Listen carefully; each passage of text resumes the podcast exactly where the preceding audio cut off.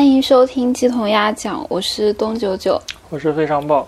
你为什么直接介绍了？不是应该我来介绍你吗？好，我们之前不也是这样吗？哦，是我们上一次录是什么时候呀？录音文件是七月份，哦，好吧，我以为已经一年了呢。没有，录音文件是七月份，但是至于放出来是什么时候就不知道了。一看就是没有剪辑的人不知道。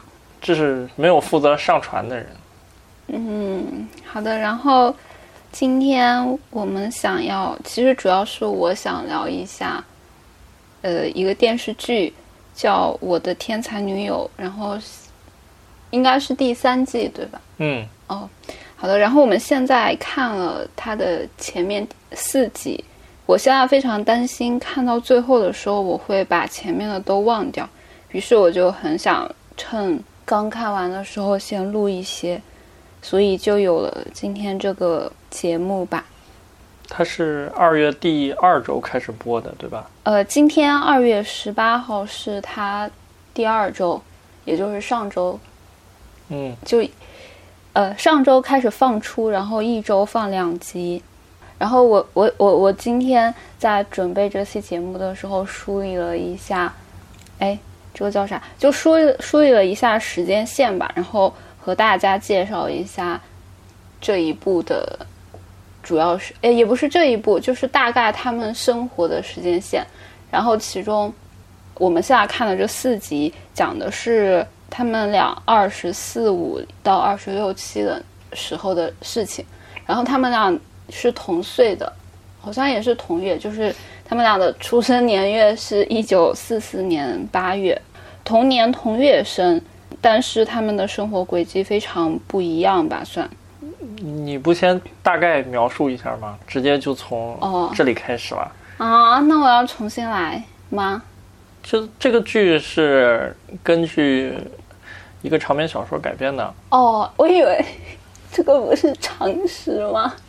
哦，哦，好的啊，那那所以是要先预期听到的人也许不知道，就如果啥都不知道的情况下的一些背景信息，呃随便说一下就可以。好吧？就这个电视剧它是改编自一部小说，这部小说大家叫它那不勒，不对，我就知道我、啊，那不勒斯四部曲我就知道我读不了这个名字，没关系，没关系。以后每次提到这个词儿，我就来说。啊，这个小说叫《那不勒斯四部曲》，呃所以从这个名字你也大概能知道，这是讲的是发生在意大利的事情。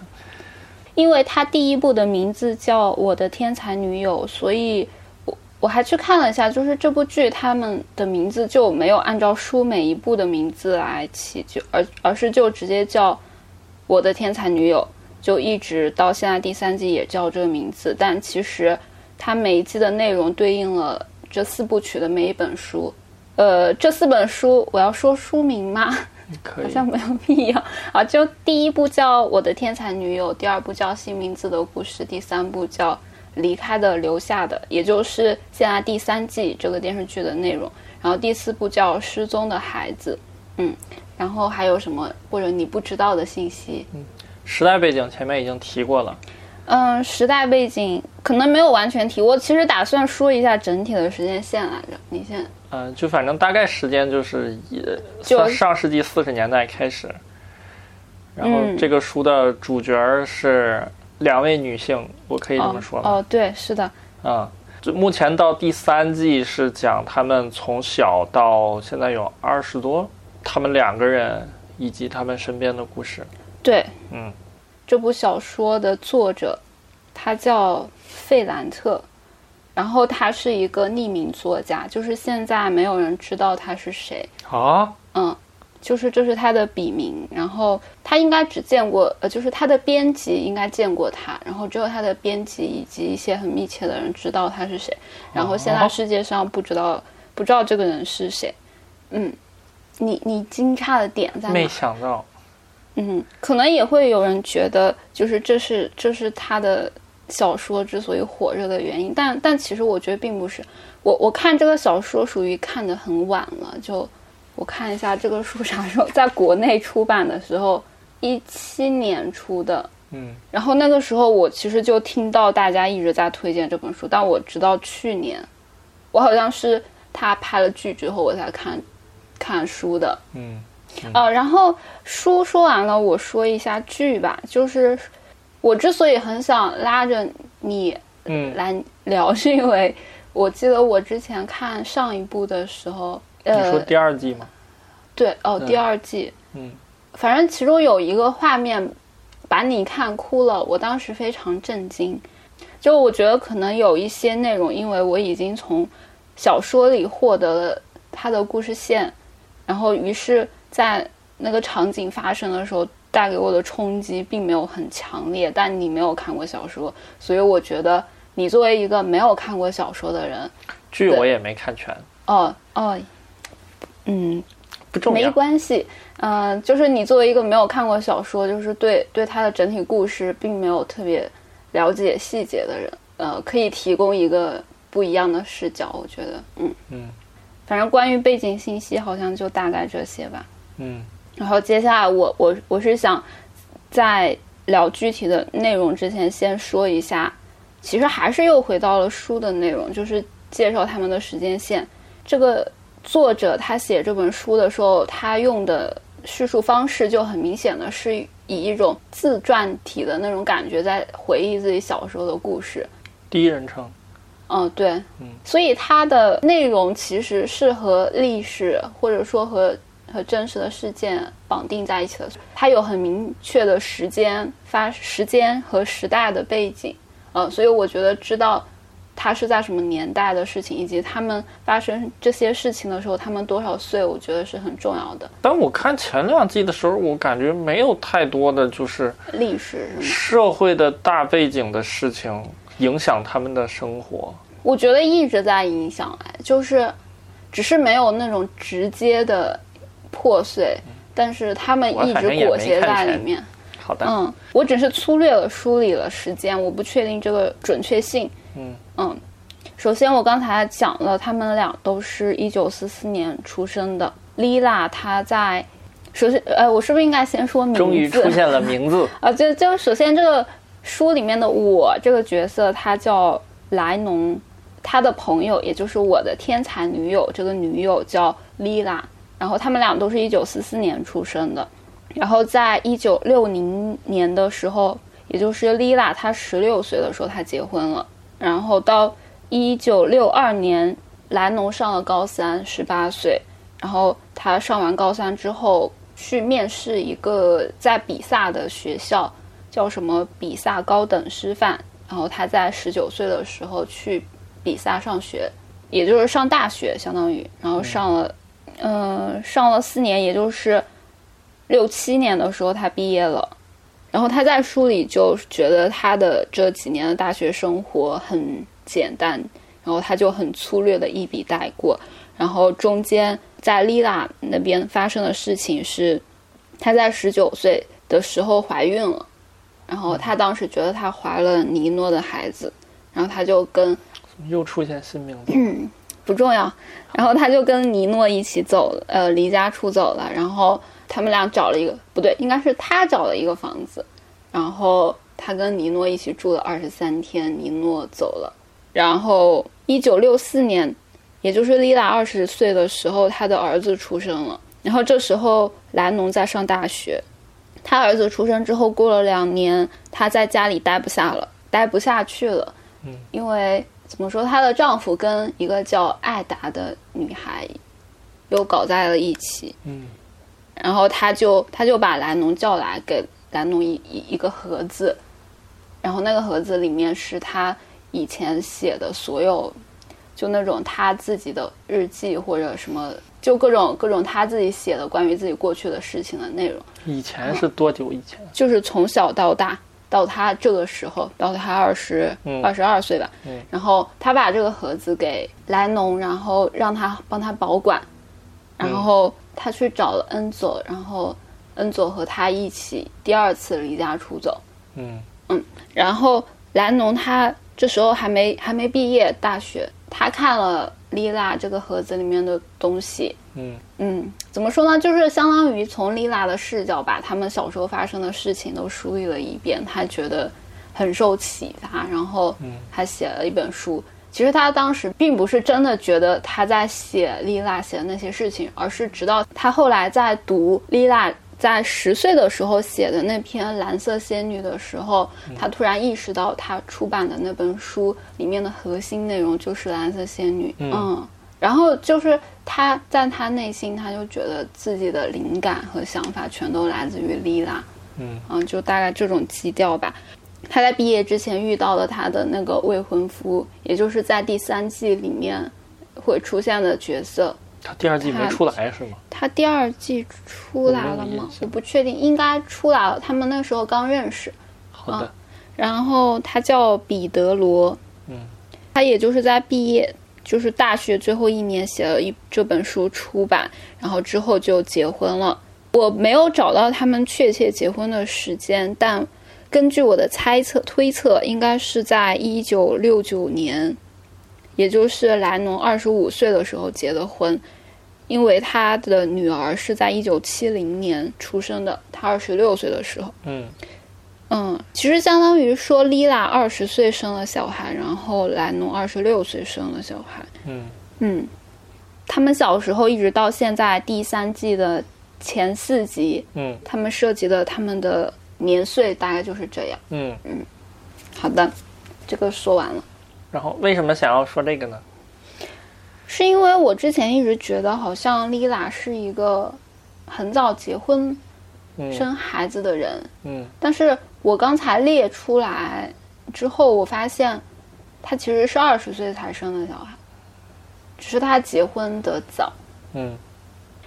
呃，以及我觉得把这个年份列出来，你可以和你生活里的人对应上。就比如说，就比如说他的女儿戴戴是七零年出生的，嗯，然后你就会想象，就是你生活里一个类似年纪的人是他的女儿，那么他是什么年纪的人？嗯。嗯，就这种感觉，嗯，就他大概是对应到和我们什么关系隔几辈这种人，嗯。那我们接下来就进入电视剧的讨论，嗯，然后希望是讨论，也就是，也就是说，在第三季的开始，其实是他刚出完书，然后在米兰各种地方去做新书签售。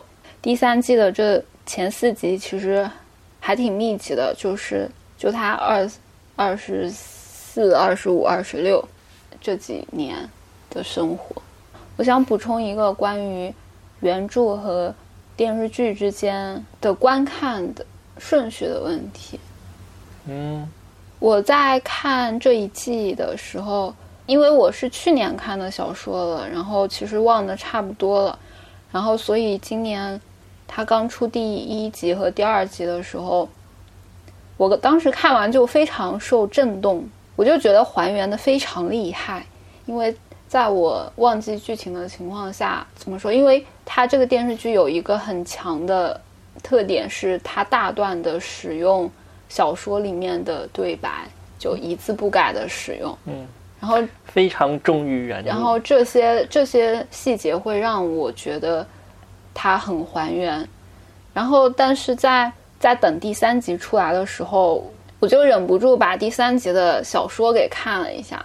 你咋知道你看的那一集就是第三集了？啊，因为它真的很忠实，所以你确实能找着。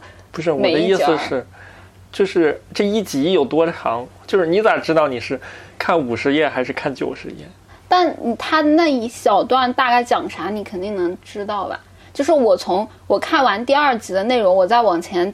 看一点就是第三集的就很简单，那比较往后看哦，往后，好吧，我我这一次相当于我觉得我先看了第三集的小说原著，嗯，我在看剧的时候我就我就非常纠结于一些细节它没有呈现，甚至它跳过了，包括一些非常关键的能推动剧情发展的事情，我就原著党震怒。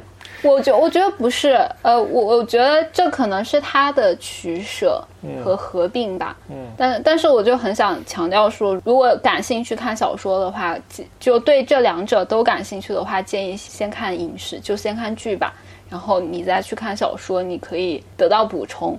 但是反过来就会，嗯，就会震怒。我我我觉得不是，我我是觉得。当先知道了剧情再去看影像的时候，就会非常纠结于这之间的区别。然后你你看到它每一个细节你的时候，你就会忍不住去想，这个也没有，这个也没有，然后这里是对的。我我觉得这种我看《哈利波特》是这种感觉。我觉得这种这种这种感受影响了我的观看体验，因为很明显，我在看第一集、第二集的时候，我非常就感觉很不一样，就是很震撼嘛。嗯，呃，就是会被那种影像，就只有影像，嗯，就是或者说影像这个媒介能带来的一些冲击给冲击到，但是当你带了一些背景细节的时候，你你会失去接收到这种冲击的可能性，嗯，所以我觉得我接下来我是不会先把先把小说看完的，我一定要在后面看。祝您能忍住。我可以的，嗯。然后来说一下这四集的内容吧。嗯，我其实最最想录播客的时候，是我看完第二集的时候，嗯也就是上周终于扯到正题了。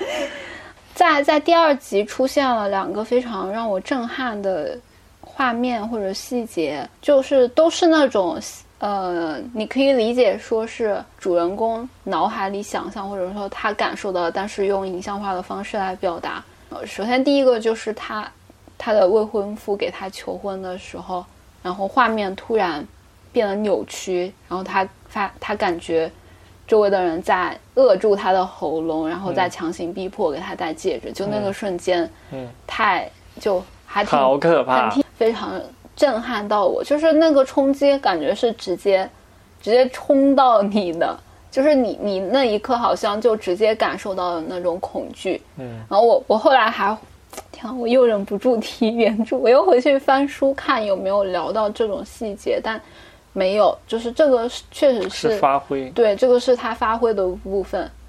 就而且这种表现是是仅属于影像的，是的你用文字也没有办法，嗯，也不是。你用文字很难达到这种效果。怎么说呢？就你前面所有的这半个多小时的剧情都是和和气气、喜气洋洋、洋洋洒洒，不是，呃，就反正是嗯金蛇狂舞，然后反正就是大家都很开心，然后这个也是很写实的画面，你你不会想到后面会突然来这么一下，然后和这个很类似的另外一个画面就是，就他看到一波人拿着那个刊登了一一一篇骂他的文章的报纸，从街角朝着他涌过来那个场景。嗯然后那个场景会让我想起在第一季有一个场景是，当时让我非常害怕的，在他们家的那个街道上，然后到晚上的时候有批量的虫子从下水道里爬出来。没有印象，就是怎么说呢？那个场景其实是他想象中觉得有铺天盖地的那种批评的声音、骂他的声音涌过来，然后但另一方面也也是他们街道上的人越来越多，然后越来越嘈杂混乱，逼得他喘不过气来那种感觉。嗯我觉得那那里也非常厉害。嗯，还有一个是莉拉吧，她在离开工厂的时候，就她离开工厂之后走了很久，然后去到海边，在那里嘶吼，嗯。然后一个人非常无助的叫喊，然后那那里其实可以怎么说对应到前面几季里面有一个画面是他们放烟花的时候，完了也没有印嗯、象，反正作者在描述的时时候是说，那个时刻是莉拉说他在人生中第一次感受到界限消失的时候，他就觉得所有人的边界变得模糊，然后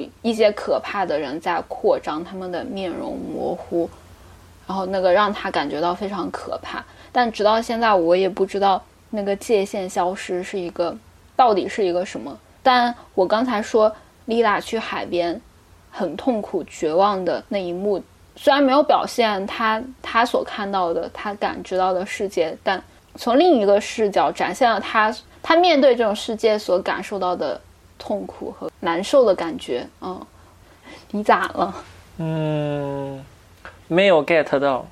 啊？不是，我说那个场景我没有 get 到有那你 get 到的是什么？没有，我感我就感觉很写实，就是哎呀，发烧了，真难受呀。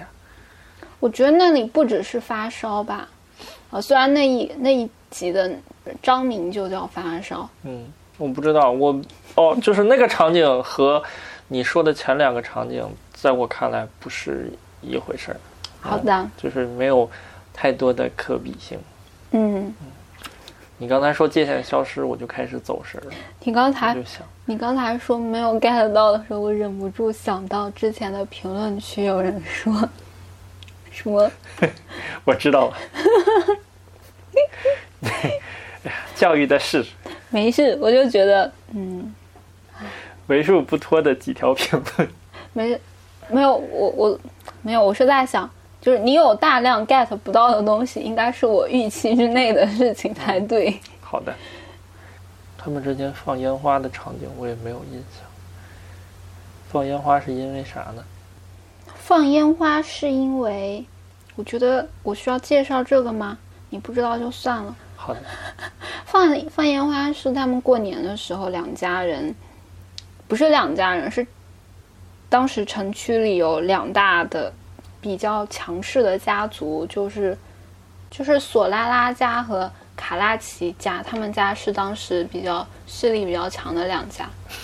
两大黑社会团伙。嗯，然后然后他们放烟花其实是在比拼自己的势力，天！然后当当天晚上放着放着就索拉拉家那边开始开枪，然后哦，就然后这边开始用烟花向那边射，就混乱起来了。然后就是那个时刻，所有男性展现出他们面目狰狞的状态，天！然后那也是让丽拉发现，就是比如说她觉得她哥哥体内有有一个不认他不认识的状态凸显出来，然后就那个时刻，他觉得界限消失了。好的，这哪是放烟花让人觉得界限消失？我刚才还在想，放个烟花怎么就害怕了？好的，原来是放烟花打起来了。然后除了刚才说的几个画面，还有一个画面我还挺喜欢的，不是画面，就还有一段我还挺喜欢电视的处理的，就是莱农在他未婚夫的姐姐家遇到哺乳女性，嗯，哎，我不知道怎么介绍她，他们参加一个进步学生聚呃进步学生聚会，然后进步学生聚会里面出现了抱小孩的女性。嗯嗯，然后那个抱小孩的女性的，哎，我这个算剧透吗？我不剧透了。然后反正就是那个场景，我是觉得空间关系设计的很好。怎么的呢？就首先，他的房子跟那那个女性的房子挨着，嗯，然后也就是他的房子有两个门，一个门是进他的房子，一个是他从那他从那个门打开去那位女性的房间。嗯然后当时发生的场景就是，他被一个画家给，就一个画家闯进了他的房间，觉得他是那种，呃，因为写了一本当时非常新的小说，而觉得他就是那种可以接受随意和别人发生性关系的人。嗯，然后于是就进来强行要和他睡觉，然后他拒绝了，拒绝了之后，当时那个镜头是就转成了一个俯拍镜头，然后他不是他从他的房间推开那个门，然后进入这个房间，然后再摇下去，嗯，然后我就觉得我我就觉得那个处理的好好棒，好在哪儿呢？然后就是我我觉得我确实说不上哪里好，我我只是很喜欢那个镜头的怎么说镜头的设计而已，嗯，就是那个拍法。好的，说服我了。就还想说一个点是关于剧跟小说所带给我的不同感受，或者说推剧因为剧而推翻我认知的地方。嗯就是这个是在工厂的戏里面，就是丽拉准备去找他们工厂老板，然后结果在里面遇到了那个米凯拉的时候，当时拍拍那一段的时候，留在电视剧里面的台词就只剩，呃，米凯拉在那儿说，说丽拉不是一般的女人，然后他说，如果你把你把这个工厂交给他，他可以把你的工厂打理的比你还好。嗯然后虽然他是这样说，但但当他当时整个语气都是那种非常轻慢或者说蔑视的语气，其中特别是他说：“唉，我要念台，我要念台词了吗？”好的。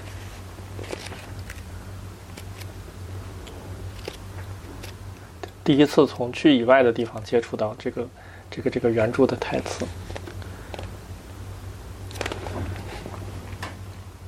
哦，就反正在在那一段里面，米开朗说了超长一段话，然后其中说到了一句是：“嗯，尽管他非常聪明，但是他不明白什么可以做，什么不能做。这是因为他还没找到一个真正的男人。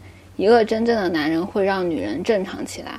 不会做饭可以学，家里太脏了打扫一下。”一个真正的男人可以让女人做任何事情。哦，不对，后面还接上了一段，呃，就后面接了一段他他的关于什么吹口哨的理论，然后我也没有搞清楚这里在表达什么。然后后面吹口哨就是承接他前面的一个真正的男人可以让女人干任何事情。嗯，然后到最后的时候，他接了说什么？呃，就是后面又炸绝了一番丽娜的身材，也就是 body shame 她一下，然后表达表达丽娜对他来说并没有性吸引力。嗯，然后说，啊，我我不想复述这一段的剧情了。呃，就就大概这段意思在表达说，丽娜在身体上没有任何吸引力，但是她依然想上他。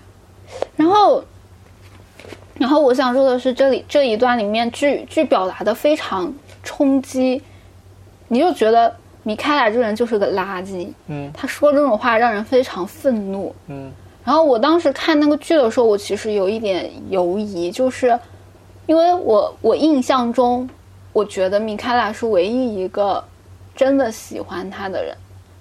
嗯，呃，或者说真的欣赏他的人。然后是也是剧的这一部分让我意识到我我是产生了这种幻幻觉，然后以及到后来第我忘记第几集了，第三集还是第四集的时候，就是莱农去找米米开拉的未婚妻，就是那个吉吉奥拉，然后吉奥吉奥拉和他聊了从从白天聊到晚上，然后讲述了一段米开拉和他说的秘密。然后我才意识到，我是因为那一段而产生了这种错觉，觉得觉得米开朗是所有就那不勒斯城区里面唯一一个喜欢丽娜的人。然后我我意识到，这个是剧更让你能够从情感上去理解一件事情，而不是从文字或者说他们的语言、他们所表述的事情上去理解。嗯，我大概听懂了一些你的意思。啥叫大概听懂了？呃，就首先事实层面呢，他喜欢丽娜，其实他对亲密关系的定义仍然是在他整个价值观的基础之上的。啊，就就是他的呃整体的价值观，是他所有其他的的感情发展，然后以及的认知的发展的基础。然后，所以他本身这个价值观在这儿，这就。啊，对吧？那不勒斯第一狠人儿，第一社会人儿，然后他本身这个价值观在那儿，然后所以就是我们也也不能指望他在嗯亲密关系上能有什么突破性的嗯观点。嗯嗯，不是我，我不确定你在说什么。好的，好的。我们终于达到了 本 本播客的主旨。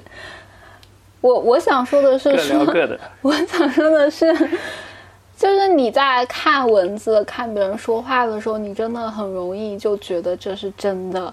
然后，因为文字是不带，就文字很难表达情绪吧，也不是很难表达情绪。就我想说的是。我自己的体验是，我在看文字的时候，我因为一些描述而掩盖了一些内容。就当我看完书的时候，我会觉得米开朗还行，这个人没有很垃圾，因为他还欣赏丽娜。但我在看剧的时候，剧的表现，或者说影像化的这种表现，提醒了我，让我意识到有一些事情被我忽略了。嗯我想说的是这个，就他对他对莉拉的那些轻慢，或者说蔑视，或者不尊重，并不能掩盖掉他。哎，我说反了，就是他对莉拉才华的欣赏，并不能掩盖掉他的这些不尊重。嗯嗯但是我在看文字的时候，我确实成功被掩盖了。嗯，嗯，你对我们到目前为止的对话有什么感觉？很有启发。好的，我想到一个可以问你的问题，嗯，就是对你来说，这部剧有吸引你的地方吗？这问题也太泛了。这样吗？嗯看到现在，我对接下来剧情的期待就是，嗯，他们后续的人生轨迹怎么和社会的发展，这个发展进程结合起来。时代的洪流，就是到了七十年代，我们我们差不多知道了，时代的洪流已经要，嗯，已经滚滚而来。你看他们小的时候，他们的生活环境其实什么的都是很类似的，一起上学，一起放学。然后，但是越往后，嗯，怎么说？他们两个的路就越走离得越远。看到第四集，他们现在已经住都不在一个城市了。然后到后面，呃，这个剧情上到底还怎么分别讲他们两个的事情？我看到前边几集的时候，我就已经明显感觉到，哦，这一集讲他，这一集讲他，这一集讲他，这一集讲他，两边都是隔开的。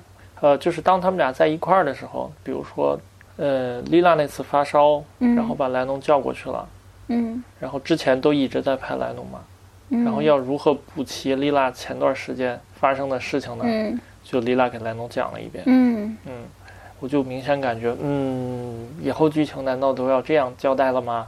嗯，以后要怎么发展呢？不知道，以后他们可能会偶尔有一些交集吧？以后就剩偶尔的交集了吗？呃不是不是，嗯我最早在豆瓣上看这个书的时候，然后我嗯印象里当时的、的介绍说，这是一本关于女性友谊的书然后呢？啊。就是虽然看到现在，我对这个说法有一些，嗯，怎么说？我觉得这个概括并不一定很全面，嗯嗯。然后，但是我感觉，如果你比如说到最后几本，他们两个的的生活交集越来越少，这书还怎么讲女性友谊啊？哎，我我突然不确定你有没有看过第一季的第一集了，就是有个小女孩出现。And then，我估计是没看过。嗯，怎么说呢？在我看来，莱农所写作的目的是为了留下，嗯而莉拉的终极目标是消失。嗯然后，那不勒斯四部曲的出现的原因也是因为莉拉消失了，嗯然后莱莱农想要阻止这份消失，所以他要把他所能记起的所有东西都写下来。嗯，这个事儿我知道。哦，这个你知道。嗯嗯，然后，哎，我为什么要说这个？我是忘了。哦，我前面说女性友谊的事，嗯嗯，说他们俩的事情还怎么并在一起写？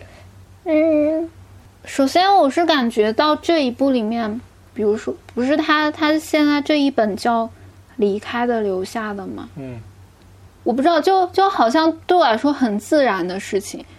虽然作者是，就是这个书里面的我是莱农，嗯然后他所有讲述的故事，或者说所有这本书里面发生的描述，都是以他的视角来写的。嗯然后他是那个有讲述故事的权利的人，不是权利，就是他是负他是讲故事的人，嗯但是这里面一直隐含的事情就是他所有的这些表达的核心全都是丽娜给他的灵感。嗯然后这也是让我怎么说，让我觉得他们是否在一起生活没有那么重要的原因，就是我觉得这本书不是想要真的他们俩有一直在一起生活，一直有交集，而是就表现出他们之间那那份隐隐约约连在一起的线，才是更重要的部分，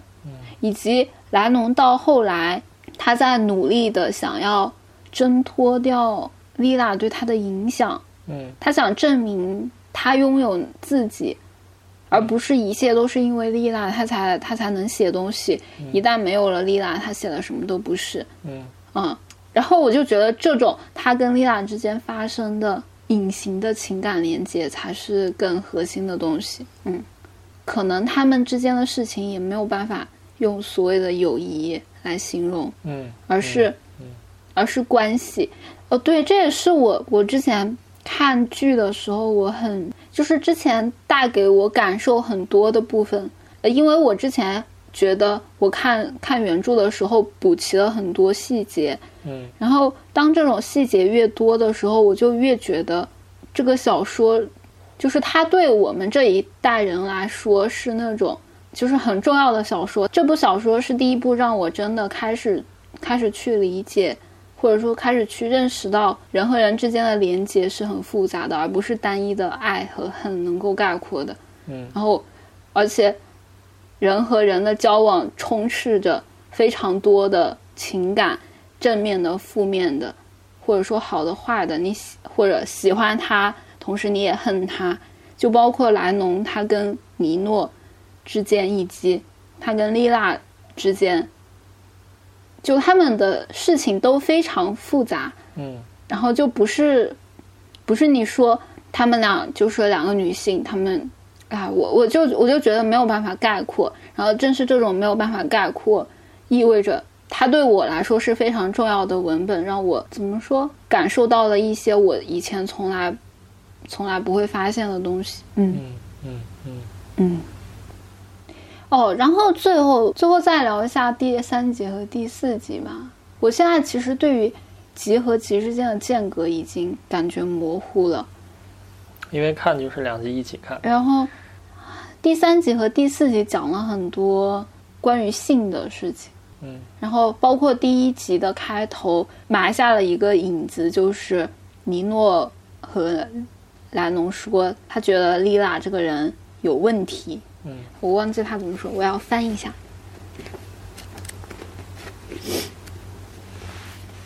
我翻到了，嗯。就是在第一集里面，他遇到尼诺之后，他也是隔了很多年遇到尼诺，然后尼诺说，他说了一段话，然后说他不知道什么是献身，他的确有很多问题，脑子和身体都有问题，性方面也是，嗯，然后就这个这个让莱农非常的纠结我们，看剧的时候，那个好像写的不是献身，写的是牺牲还是奉献来着？好的。您接着。然后就是这个尼农的评价，尼农对于丽娜的评价说她性方面有问题，就一直埋在莱农心中非常不安，他就不知道什么才叫性方面有问题。然后于是到到第三集还是第四集的时候，他和丽拉进行了一段关于性体验的对话。嗯然后丽拉告诉他说，就是他从来没有感受到过被进入的快感。然后当时对，这也是呃剧里面有省略的部分，就是当时呃莱农对于丽拉那一番表达的反应是说，哦，我不是这样的。然后丽娜就说你在书里写了，说明你知道。嗯然后他说一段很重要的话，他说什么？你写的那个书就是讲了一些男男人们不愿意听到、不愿意知道，然后呃不不愿意听，但是女人们知道但不敢说的事情。嗯然后其实就是关于和男性的，就是性这件事情，有很多男性没有感受到的，女性觉得不爽的地方。嗯嗯然后，呃，那一部分莱农在书里面有大段的内心独白，就是关于他的体验，嗯就是都是正面的。他觉他在他在性这件事情上感感觉到的愉悦的经验。嗯然后，但当时他和丽娜对话的时候，他选择不说，嗯他觉得不是不合不合适。嗯然后包括到后面她怀孕的时候也是，就是丽娜提前告诉他说怀孕特别糟糕，嗯，然后他觉得整个人都变形了，他再也不要怀孕了。然后但是拉农就告诉他说，我怀孕，就她觉得她怀孕之后变得更有力量了，更轻盈了，嗯然后从来没有觉得这么好。嗯然后我是开始疑惑，就是或许他只是为了向自己证明，不是丽娜说的那样，就是嗯他不会，他就他就想证明，或者说想逆反，嗯。不，一切不是按照丽娜所描述的样子在发生，嗯。所以他在强行的让自己抹掉，或者说他不去看到那些让他不不开心的体验，嗯，这只是我的猜想，因为不过到剧的后面也描述了他自己结婚之后的嗯。不爽的生活，嗯。嗯，好的，我好像没有什么要说的，没有从这个角度想过。我好像没有其他的了，然后希望我们不对，希望我还会继续录下一期吧，等我。等我看希望你 对，是的，虽然你在开始之前就说你没有什么想说的，嗯但是我也没有想到是这种不想说。嗯，没有想到特别多想说的，好的。然后，希望没有给您带来压力。那我们这一期就先到这里结束了。嗯，感谢你的收听，我们明年见，拜拜。拜拜，希望不是明年。